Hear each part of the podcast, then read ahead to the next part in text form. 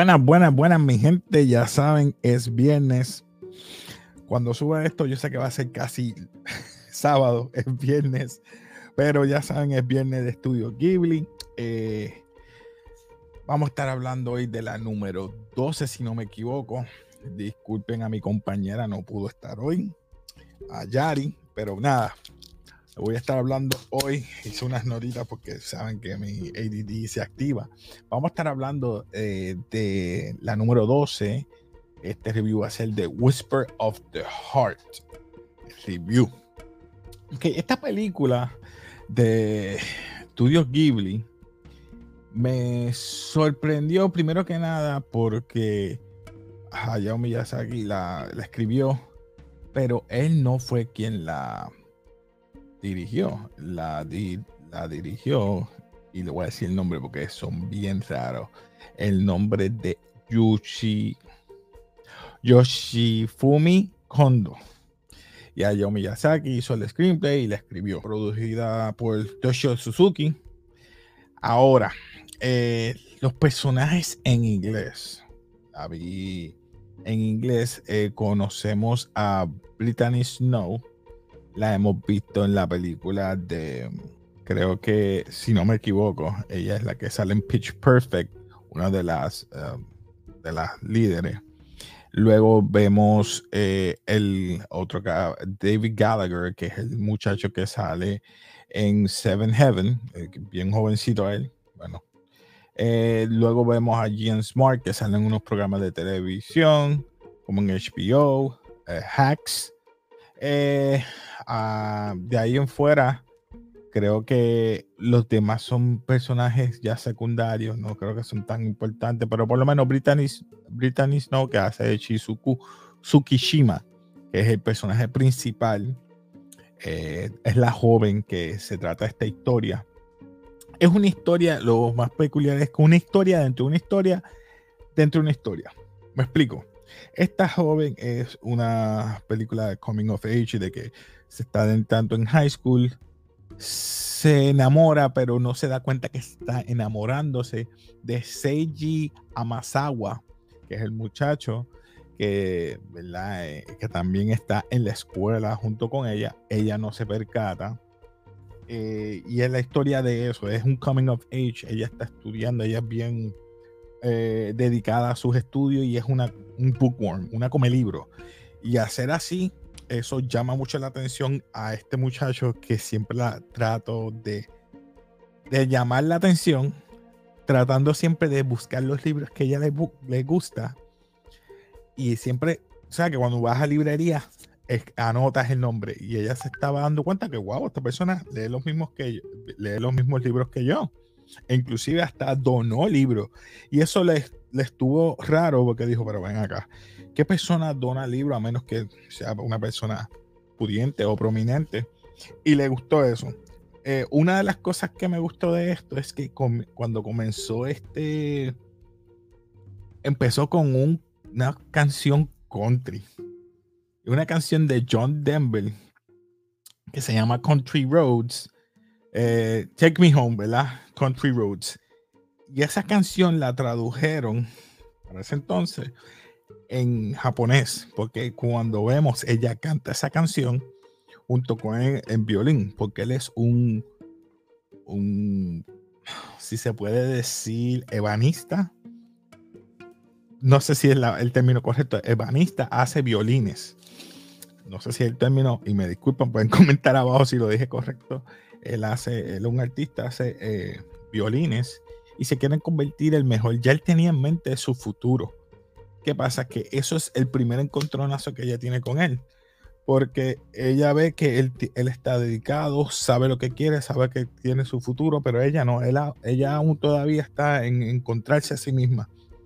Pero al encontrar que él tiene un, futuro para adelante, que tiene algo ya planificado y ella al verse que está como que decimos nosotros al garete, pues se siente mal y dice, no, yo tengo que ponerme algo en orden en mi vida y tengo que que tengo que estudiar, tengo que hacer esto, de presentar al abuelo de, de, de, Seiji. Y el abuelo de Seiji le cuenta esta historia del varón Humbert von Gickingen, Geekingen. Ah, perdonen, y es el gato. Y él, ella le, entusiasmó esa estatua al él demostrarle y decirle, mira, este, eso tiene una, una, pareja, pero hasta que yo no la encuentre, no la puedo vender ni la puedo entregar. O sea, él, él, él tiene una, un, una tienda de antigüedades. Pero ella le llamó mucho la atención el gato porque siente que el gato como que la miraba o algo. Ella le entusiasmó que le contara la historia del gato. Eh, luego de eso, vemos que el abuelo cuenta la historia luego de que por qué el gato, el Baron Humphrey von Gickingen, tiene una historia peculiar porque ahí es que ella dice, mira, yo quiero hacer una historia del varón, pero necesito saber cuál es el trasfondo que usted tiene con él. Ese gato él lo trajo de Alemania porque conoció a esta muchacha estuvo con él que se llama Luis. Luis. Y dice, es bien, bien, bien peculiar porque yo quería estar con ella, pero hasta que no encontráramos, todos los días pasábamos donde esa tienda y el, y el dueño de la estatua nunca nos los vendió. Pero ella lo consiguió vendérselo. Y ella dijo, llévate la estatua. Y él dice, yo me la llevo, pero el día que yo consiga la pareja, nos volvemos a ver. Y ahí pasó que en Alemania empezó la guerra y él volvió, pero nunca la volvió a encontrar. Y entonces ella dijo, pues está bien, yo hago una historia, yo me voy a convertir en una escritora. Ahí es que ella se dedicó a tratar de hacer escritora. Porque en esos mismos momentos, este, cuando Seiji le dice, mira, yo quiero ser un, un creador de violines, pero me tengo que mudar para Italia para hacer, pasar un internado allí con uno de los mejores creadores, pero tengo que pasar ese internado allí, pero me voy por dos meses. Y ahora que ella está como que entusiasmada porque lo conoció, porque quiere estar con, parece quiere conocer un poquito más de Seiji, eh, pasa esta situación de que él se tiene que ir para Italia, a Cremora, Italia, para pasar por ese internado. Pues ella pasa esos dos meses creando la historia y vemos que está, ahora se convierte en que ella está haciendo la historia, narrando la historia del, del, Baron, Baron Humbert, del gato. Y es, es tan elocuente porque nosotros habíamos hablado en otros videos anteriormente de, The Return of the Cat. So que ella vemos una creación de un character, de un personaje que ya había existido o que existe y es dentro de otro personaje que lo creó Hayao Miyazaki. Quedó, eso le quedó bueno, me gustó eso.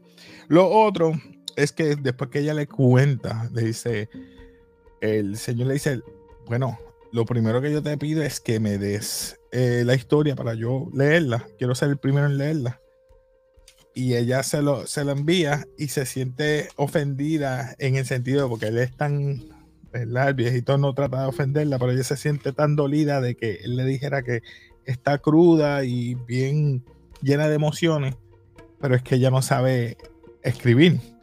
O sea, ella no es una escritora de por sí, ella está eh, eh, aprendiendo a escribir. Y le dedicó todo su tiempo, que tuvo problemas con la familia, bajó las notas. La hermana se mudó porque, ¿verdad? Ya, ya estaba en una etapa de que la hermana quería estar ¿verdad? Aparte, pero entonces ella vive con su familia y su familia ya está dándose cuenta que ya está cambiando en una etapa de rebeldía. Y no es una etapa de rebeldía, es que solamente quiere conocerse a sí misma. So, luego de eso, de que crea la historia y todo lo demás, que el abuelo la lee, es conmovido por ella y le entrega una piedra, el cual eh, no sé cómo le puedo decir, él le narra un, una metáfora de que ella es como la piedra, tiene unas gemas que no están pulidas.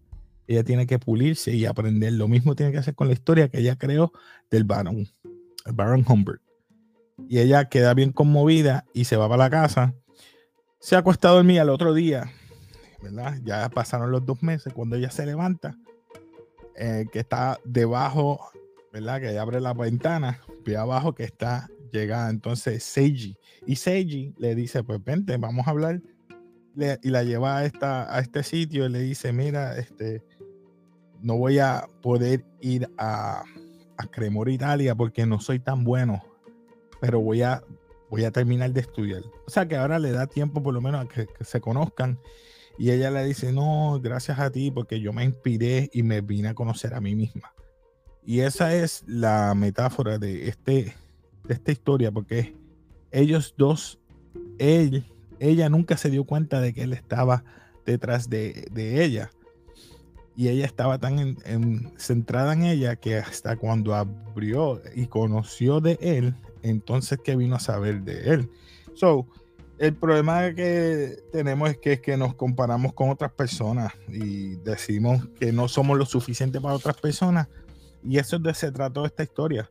So que al llegar Seiji y abrirle todo eso, eh, pues ya ella cambió totalmente. Y, me gustó la historia, es bien sencilla, es bien fresita, pero hey, yo creo que no hay más nada que decir. La historia quedó eh, completa ahí.